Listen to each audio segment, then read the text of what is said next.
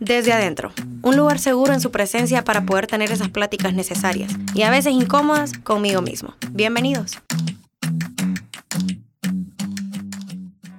Hola, hola, Dios les bendiga a todos. Mi nombre es Ana Ponce. Bienvenidos sean cada uno de ustedes, chicos y chicas, a este podcast incómodo que me encanta, que se llama Desde Adentro. Desde adentro es este podcast incómodo donde nos enfrentamos a nosotros mismos, donde nos vemos en un espejo y, y, no sé, me encanta compartir esto con ustedes, me encanta compartir cada lección que voy aprendiendo y de verdad este tema de hoy no es la excepción. Así que sin más preámbulos chicos y chicas, arranquemos. Hoy vamos a hablar un poquito de... Vamos a hablar un poquito de nuestro corazón. Vamos a hablar un poquito de, de nuestra reacción ante la traición, ante los golpes, ante el dolor y de identidad, de identidad y de cómo realmente nosotros mostramos quiénes somos con estas reacciones, con, con estas cosas que pueden surgir después de malos momentos. Agarremos un poquito de contexto, eh, les voy a dar un poquito como de historia de fondo para que estemos todos en la misma página. Vamos a hablar hoy de, esto de, que somos así, ¿sí? Y, esta frase de así soy yo, si ustedes han escuchado el podcast eh, durante mucho tiempo, esa frase de no es que yo soy así, ustedes sabrán que no somos fan de eso, no somos fans de eso, no nos gusta esa frase, en lo personal no me gusta cuando es una excusa para seguir igual, no nos gusta. No, aquí en este podcast no somos partidarios de usar es que yo soy así como una excusa para seguir siempre igual.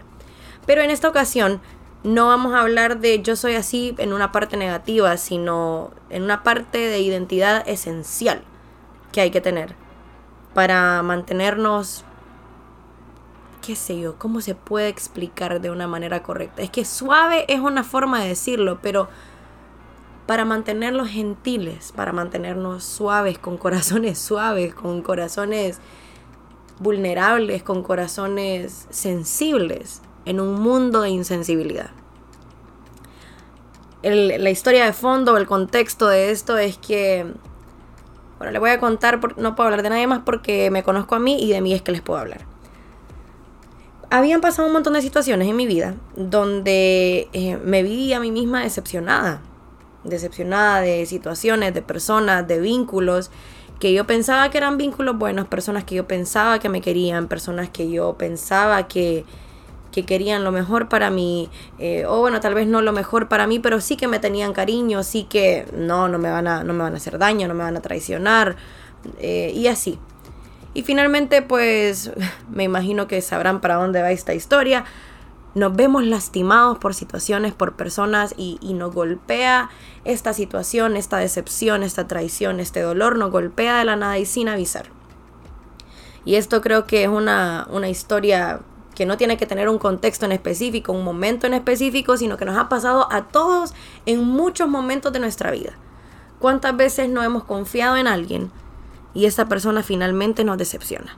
¿Cuántas veces no le has, qué sé yo, abierto tu corazón a una persona y después te das cuenta que no debías haberlo hecho? ¿Cuántas veces no nos ha sucedido que nos mostramos vulnerables frente a alguien que pensamos que nos ama y finalmente esta persona toma esa vulnerabilidad y la usa en nuestra contra?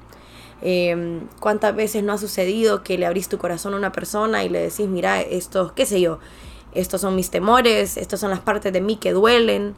Y esta persona, en vez de cubrirte con amor, de ayudarte, de darte seguridad, em, finalmente usan ese dolor, esa vulnerabilidad, esa parte que duele, esa parte que da miedo, esos temores, los usan en tu contra y, y quedas en una situación donde vos decís, ¿cómo pudiste hacerme esto? ¿Cómo puede pasarme esto? Y, nos vemos en una situación, porque no vamos a hablar de esa situación de traición, no vamos a hablar hoy de esa situación de dolor, no vamos a hablar de eso, sino que nuestro enfoque hoy va a estar en qué pasa después de eso.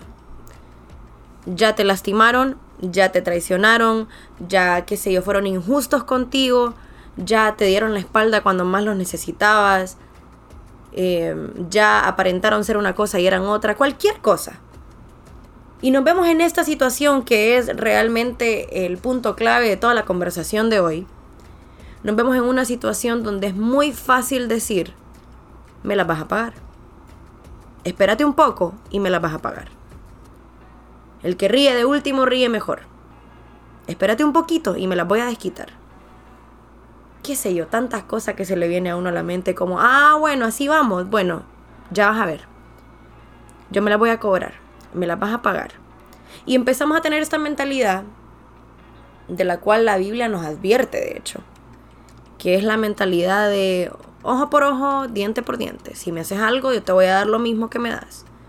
Y empezamos a ver también una sociedad de gente insensible, una sociedad de corazones endurecidos a causa del dolor, a causa de los procesos, a causa de la traición, a causa de lo que sea. Y estamos en una sociedad que más bien nos fomenta eso, nos siembra eso. Vemos a cada rato publicaciones, tweets, eh, posts en Instagram, en Facebook, en todos lados. Y vemos, qué sé yo, no cruces el mar por alguien que ni siquiera cruzaría un charco por ti. Mm, ok. Eh, no le des amor a las personas que no se lo merecen. Si esa persona no se merece tu amor, no se lo des. Mm, está bien vemos tantas cosas así. Realmente somos constantemente alimentados de ese tipo de contenido, de ese tipo de actitudes, de ese tipo de corazones endurecidos que realmente van en contra de nuestro diseño. Y nos encontramos en situaciones donde podemos decidir pagar con la misma moneda que nos ofrecieron. Donde podemos decidir ser igual de malos, ser igual de desconsiderados, ser igual de crueles, ser igual de hirientes que esta persona o que esta situación fue con nosotros. Y podemos escudarnos detrás de un todo lo que se siembra se cosecha, todo lo que el hombre se, eh, sembrar, eso también se hará. Podemos escondernos detrás de eso, pero no es lo correcto. Porque cuando el Señor nos habla de esto a nosotros, nos habla de que pongamos la otra mejilla, nos habla de que amemos a nuestros enemigos, y nos habla de que paguemos con bien a aquel que nos hizo mal. Y este es un reto, este es un reto genuino, es un reto de verdad, el decir, me hiciste esto, me hiciste sentir de esta manera, me humillaste, me lastimaste, em, sabías que me dolía y lo seguías haciendo, y ahora yo tengo que pagarte con bien, ¿por qué? Y eso nos ponemos a preguntar y, y la verdad que nos ponemos en una posición que, que no tenemos que tener, punto. El único que puede decidir que ha sido perfecto como para pagar todo el mal que le hemos hecho es Dios. Y aún así, Él es el único que se ha mantenido perfecto, que Él sí puede decir, yo nunca he hecho nada malo para que ellos me paguen mal. Y aún así Él decide perdonarnos. Y aún así Él decide amarnos. Y nosotros a veces nos tomamos esta atribución de decir, no, pero es que yo nunca te he hecho esto, yo nunca he hecho nada malo, yo no me merezco lo que me pasa, yo soy así y esto.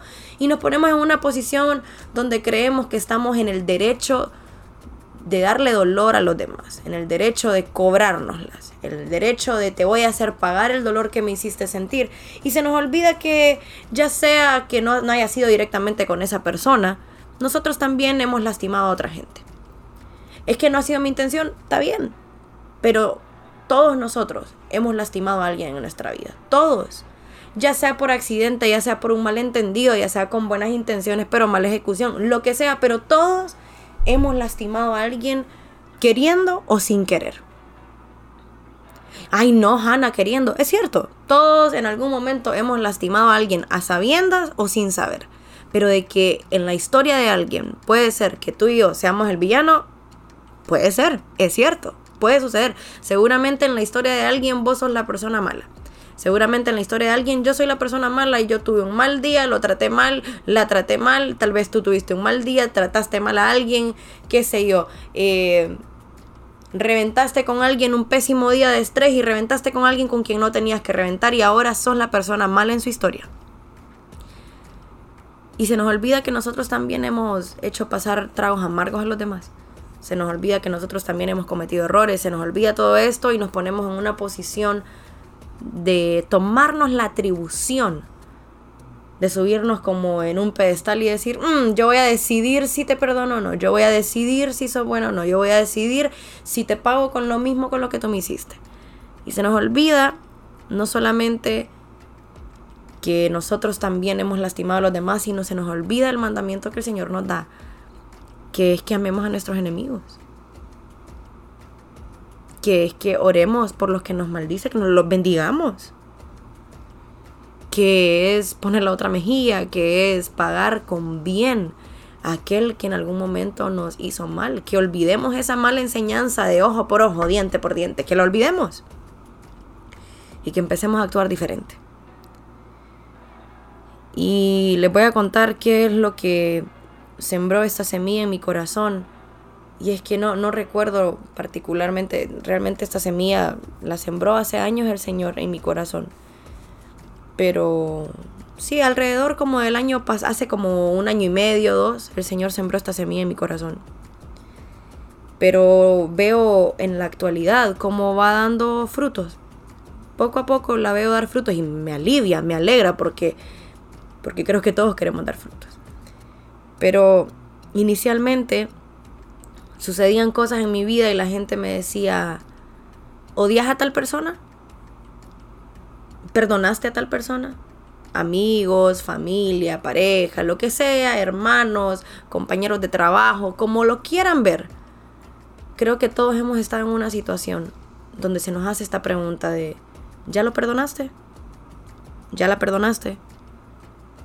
¿La odias? ¿No la odias? ¿Lo odias? ¿No lo odias? Y creo que se nos olvida que la palabra odio es una palabra fuerte. Y esto es lo que, esto es lo que sucedió en mi corazón. Les voy a contar. Entre las muchas situaciones que, que he podido vivir, hubieron varias situaciones en particular donde la gente me preguntaba acerca de alguna amistad, alguna relación, eh, algún, no sé, algún vínculo. Me preguntaban, ¿odias a esta persona? ¿Tenés rencor contra esta persona? ¿O perdonaste ya? Y me recuerdo que una vez me preguntaron si yo odiaba a alguien por, por situaciones que había pasado. Y recuerdo que fue, mi respuesta fue, no, no, yo no, no odio porque odiar es una palabra muy grande. Y yo no fui diseñada para odio. Y el Señor hablaba en mi corazón de eso y, y ponía en mi corazón lo que les quiero trasladar hoy. Y es que nosotros no fuimos seres creados para odio. No fuimos seres creados para rencor. No fuimos seres creados para pagar mal por mal. Dice la Biblia que el que odia a su hermano es un homicida. Y creo que a veces lo tenemos en poco. A veces no tomamos el peso de la palabra en serio. A veces tenemos en poco estas cosas y pensamos que tener rencor es algo mínimo, pensamos que odiar a alguien que nos hizo daño es que se lo merece, es que yo tengo motivos, todos tenemos motivos. Todos tenemos una historia triste que contar. Ya estuvo ay no, Hanna, qué insensible. No, es que es cierto, todos tenemos una historia triste que contar y, y, es válido que te haya dolido y es cierto que te causó dolor, es cierto que te causó rabia, que te hizo sentir solo, que te humilló, que te dejó en vergüenza delante de la gente porque vos metías las manos al fuego por esta persona, porque vos apostabas que esta persona de verdad iba a estar en tu vida para siempre, porque vos de verdad pensabas que esto no iba a ser malo porque vos de verdad pensabas que esta persona era distinta, que esta situación iba a ser distinta y finalmente no lo es. Y todos tenemos una historia triste que contar. Todos. Pero la historia triste que contar lo único que me da es la oportunidad de cambiar una identidad que yo no quiero cambiar. El Señor a mí no me hizo un homicida. Punto. Y dice la Biblia, si la Biblia dice que si yo odio a mi hermano soy un homicida, y yo lo tomo en poco, yo, ay, sí, y, pienso que amar es un mandamiento mínimo cuando realmente la Biblia nos dice que si no, si no tenemos amor no tenemos nada. Yo empiezo a tomar en poco este amor, yo empiezo a, a tener en poco este mandamiento que es como el que resume todo. Y yo empiezo a tener en poco estas palabras que nos da el Señor, que nos dice, hey, ten cuidado porque si odias a tu hermano, sos un homicida. Y empezamos a, olvidar, porque a veces los cristianos, los hijos de Dios, podemos ser un poquito selectivos con qué obedecemos y qué no.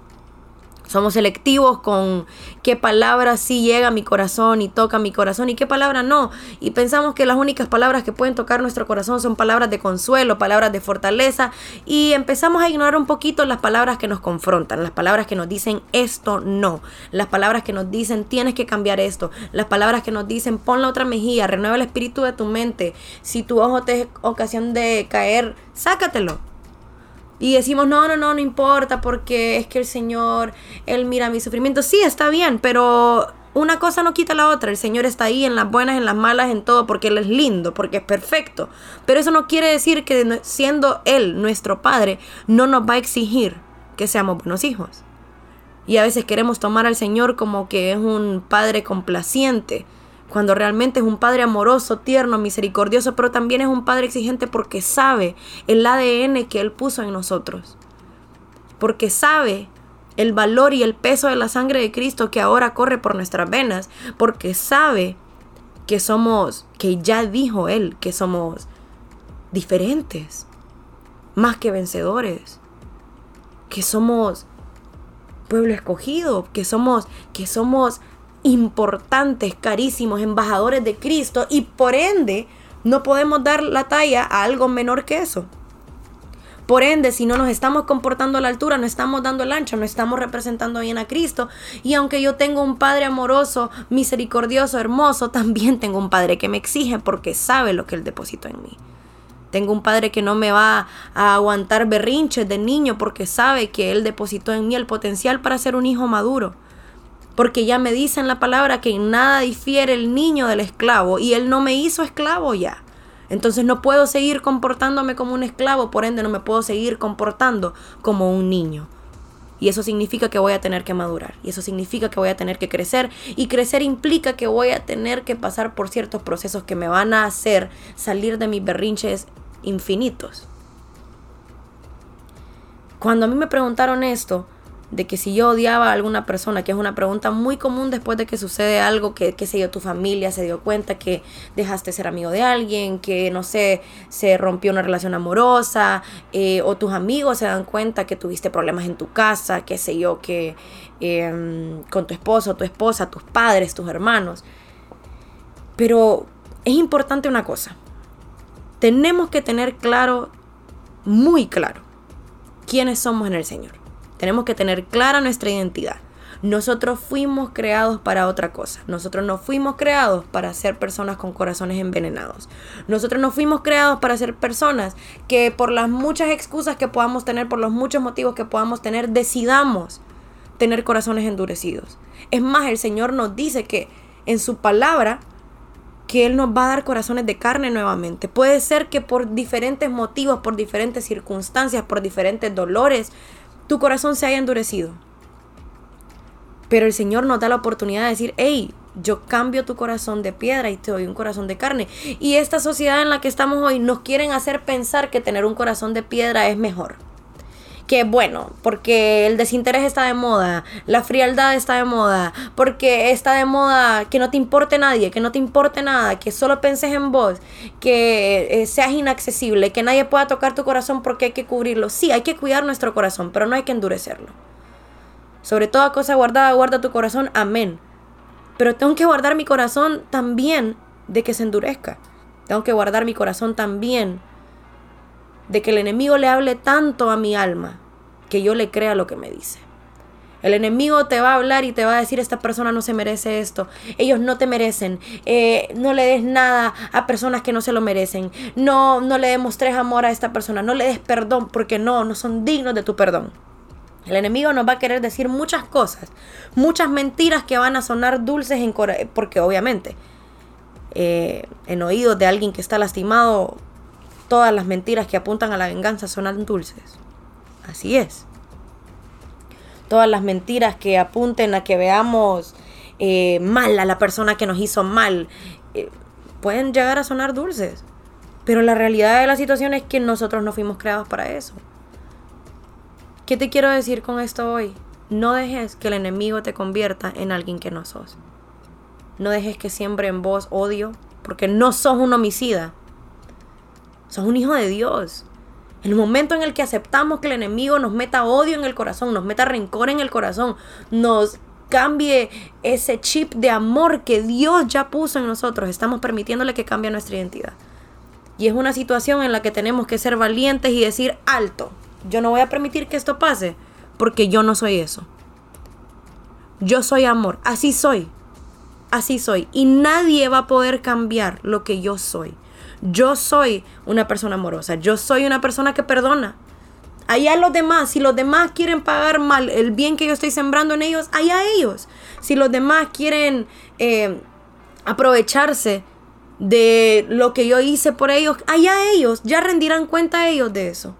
Si los demás quieren hacerme daño cuando yo les he dado cosas buenas, cuando yo he sembrado amor, cuando yo he sembrado comprensión, si ellos quieren sembrar engaño, allá ellos pero nadie puede cambiar lo que yo soy.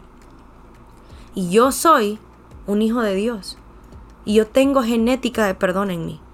Yo soy un hijo de Dios y yo tengo genética de amor en mí. Yo soy un hijo de Dios y yo tengo genética de compasión en mí. Yo tengo genética de misericordia en mí. Si mi papá me dijo en su palabra que Él se deleita en hacer misericordia, esa es la genética que yo tengo. Esa es la identidad que Él sembró en mí. A mí ni el enemigo, ni nadie, ni ningún mal amigo, ni ninguna mala amiga, ni ninguna relación fallida, ni ninguna pareja mala, ni ninguna, nada, ninguna pelea, ninguna traición, ningún dolor, nada de eso, ningún golpe inesperado va a hacer que yo vaya a negociar la persona que yo soy. Va, va a hacer que yo permita que me cambien mi identidad. Yo no soy rencoroso, esa no es la persona que yo soy. Yo no soy una persona amargada, esa no es la persona que yo soy. Yo no soy una persona que odia, esa no es la persona que yo soy. Yo no soy un homicida, esa no es la persona que yo soy. Yo no soy alguien que se siente cómodo hospedando odio en su corazón y permitiéndole a ese odio cambiar mi identidad de hijo de Dios a homicida. Yo no soy esa persona. Yo no soy las identidades que el dolor me quiere asignar. Yo soy un hijo de Dios. Y yo tengo la identidad que Él sembró en mí.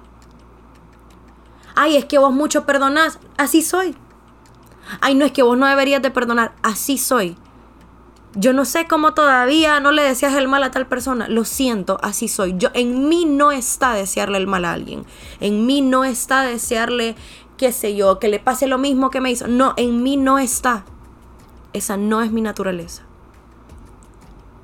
Es que qué tonto que sos. No. Puede ser que vos no entendás el caminar en amor, pero yo lo entiendo. Así que no me interesa si te parece que mi caminar de amor es tonto, porque no es así. Porque yo sé que todo el amor que yo siembro lo voy a cosechar y el Señor va a honrar que yo lo obedezca a Él hasta con mis emociones, hasta con la manera en la que yo reacciono cuando me tratan mal. Miremos a Jesús, miremos a José, miremos tantos ejemplos en la Biblia. Miremos, por ejemplo, detengámonos un poquito, veamos a José. Vendido por sus hermanos, casi lo matan, pero finalmente decidieron que le sacaban más provecho vendiéndolos, porque por lo menos así le sacaban plata a haberlo vendido lo venden, lo tienen de esclavo, pasa un gran proceso, lo meten preso por cosas que no hizo, lo meten preso por decir que no a pecar con una mujer que le quería tender una trampa. Estando en la cárcel se le olvida, la, la gente que iba saliendo decía que se iba a acordar de él y se, se olvidaban de él. El Señor lo restaura, lo restituye, lo sacan de ahí, de esa cárcel y finalmente estando él en la posición, en, en ese cumplimiento de lo que Dios ya le había dicho a él en sueños desde que era muy joven, se acercan sus hermanos a él. Hermanos en necesidad, hermanos que acudían a él sin saber que era él al que estaban acudiendo. Sin saber que el hombre que podía definir si su familia sobrevivía o no sobrevivía a la terrible necesidad que se estaba pasando, era aquel muchachito que habían vendido aquellos hermanos que van y acuden por ayuda, o sea, van a Él, acuden a Él, aquel hombre que ahora está en lugares de autoridad, en lugares donde Él tiene la potestad para decir a ellos no les damos nada que se mueran de hambre. Y ellos no saben a quién le están pidiendo ayuda. Ellos van y piden ayuda y no tienen idea que la persona a la que le van a pedir ayuda es la persona a la que le hicieron la peor maldad. La persona a la que le robaron de volver a ver a su papá, la persona a la que le robaron de volver a ver a su mamá, la persona a la que le robaron años de familia, la persona a la que dieron por muerta, la persona que ellos le dijeron a su papá, no, se murió. Le causaron un luto que era un luto de mentiras a su papá. Su mamá nunca lo volvió a ver. Y a ese muchachito, ahora ya un hombre, a él le tocaba pedirle ayuda a él. Imagínense qué complicado. Y José estaba en todo el derecho de decir, ¿saben qué? Ustedes me vendieron, ustedes me hicieron esto. Es más, vayan todos, síganlos a ellos y lo poquito que tienen, quítenselos para que se mueran todos porque es lo que se merecen. Él estaba en una posición donde hubiera podido decir, ja, así te quería ver, en necesidad, así te quería ver, rogándome que te ayude por todo lo que me hiciste. Y José no hace eso. José le impacta mucho esa reunión, se retira a llorar, pero cuando él vuelve le dice, hey, yo soy José, el que vendieron. Y sus hermanos, yo no imagino el temor de decir, Dios mío, puede pasar lo que sea. O sea, le hicimos daño a este hombre del cual ahora depende nuestro sustento. Ay, Dios mío, ¿qué va a pasar? Y José le dice, pero no tengan miedo porque, porque el Señor me puso aquí para, para darles provisión. No tengan miedo, yo los perdono, yo no, no tengan temor. O sea, miren el corazón de José. En él sembraron ser un hermano traidor. Y a la hora de la hora, él no se dejó cambiar su identidad. Él era un proveedor. Él era un hermano que perdonaba, él era un hermano lleno de amor, él era un hermano que sabía que iba a amar a, los suyos. A él le dieron la moneda de, hey, acá tenés todas las excusas para ser un hermano traidor, para ser un hermano que nos abandone, para ser un hermano que nos deje en necesidad, para ser un hermano que nos dé por muertos, para ser un hermano que se desquite todas las malas que le hicimos. Y él toma esa moneda y dice, esta moneda no me sirve. Yo, a pesar de que tengo todos los motivos, a pesar de que tengo las excusas, yo no soy esa persona. Ustedes sembraron en mí, quisieron sembrar en mí el ser un hermano así, pero yo no soy esa persona. Yo soy un hermano que perdona. Así que José viene y les da otra moneda. Y todo el mal que ellos le hicieron, Él se los paga con bien. Y en vez de darlos por muertos, en vez de, abandonarlos como ellos lo abandonaron a Él, en vez de, dejarlos sin sustento, de dejarlos a ver qué les pasa, José viene y les dice, no, yo no los abandono, yo voy a proveerles para ustedes, yo voy a darles sustento, yo increíble la, actitud de José, el corazón de José. José tiene todo el derecho, todo el motivo, toda la justificación, si la queremos ver desde afuera, para endurecer su corazón ante la necesidad de los hermanos que algún día lo dañaron. Y él aún así decide que esa no es la persona que él es. Si sus hermanos hicieron eso, allá ellos, pero él no iba a cambiar quien él era por ellos. Él no iba a dejar que el dolor del pasado que las justificaciones, que las excusas, que la traición. Él no iba a dejar que el abandono, que nada de eso, que las injusticias, él no iba a dejar que eso cambiara quién era él. Y él era un hombre que había sido puesto por Dios para ser sustento, para ser un proveedor para los demás. Y él sabía que eso era él. Él sabía que él había sido puesto por Dios en ese lugar para proveerles en medio de la necesidad. No dejes que nadie cambie quién sos. Que nadie cambie la esencia de lo que Dios sembró en vos. Es fácil agarrar el dolor y usarlo como excusa para ser las peores personas que han caminado sobre la faz de la tierra, pero la realidad de la situación es que no fuimos diseñados para eso. Miremos a Jesús. Jesús no hizo nada malo. Absolutamente nada malo. Jesús lo hizo todo bien y pagó el precio por nosotros, por gente que no ha hecho nada bien por gente que no tenía esperanza, por gente que tenía que haber pagado con muerte todo su pecado. Y a pesar de que fueron injustos con él y lo subieron a una cruz que él no merecía, estando en esa cruz, todavía él tiene un corazón tan hermoso que dice, hey Señor, mira, perdónalos. Ellos no saben lo que hacen. No saben lo que hacen. Tengamos ese corazón. Esa es la identidad que nosotros tenemos. Esa es la identidad, la esencia que tenemos. Es esa. No dejes que el dolor te cambie tu identidad. No dejes que la traición, que el dolor, que el nada, que el abandono, que es que la injusticia, yo lo entiendo, lo entiendo porque es difícil, son tragos amargos, nadie quiere pasar por esto. No dejes que la crítica cambie lo que sos. No dejes que la crítica te desvíe de ir enfocado hacia, hacia donde vas, hacia donde Dios te quiere llevar. No dejes que la crítica del que no entiende te desenfoque de lo que sos y de lo que, que vas a hacer, del propósito eterno que tenés. Vos no sos así, vos no sos como los demás. Nosotros no estamos hechos para ser como los demás. Estamos en este mundo, sí, pero no somos de este mundo y por ende no nos comportamos como gente de este mundo. Y la gente de este mundo se siente bien alardeando de tener corazones endurecidos, se siente bien de decir, ahora yo soy la mala. Eh, jugaron conmigo antes, pero ahora yo juego con todos. Esa no es la persona que sos. Ahora yo soy el malo, ahora yo lastimo a los demás. Esa no es la persona que sos. Esa no es la persona que sos. El mundo nos quiere enseñar a cambiar nuestra identidad por dolor, pero Cristo nos enseña a que ni el dolor puede cambiar la identidad que Él nos depositó por amor.